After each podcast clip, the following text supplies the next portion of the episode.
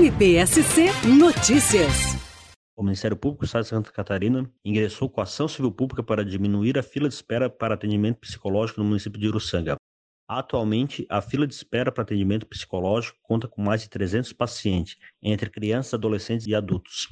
Visando resolver a situação e garantir o direito à saúde mental dos cidadãos de Uruçanga, o Ministério Público ingressou com ação judicial o juiz da comarca de Uruçanga deferiu liminar para que, num prazo máximo de 120 dias, o município atenda a todos os pacientes que estão esperando uma consulta psicológica na lista de espera.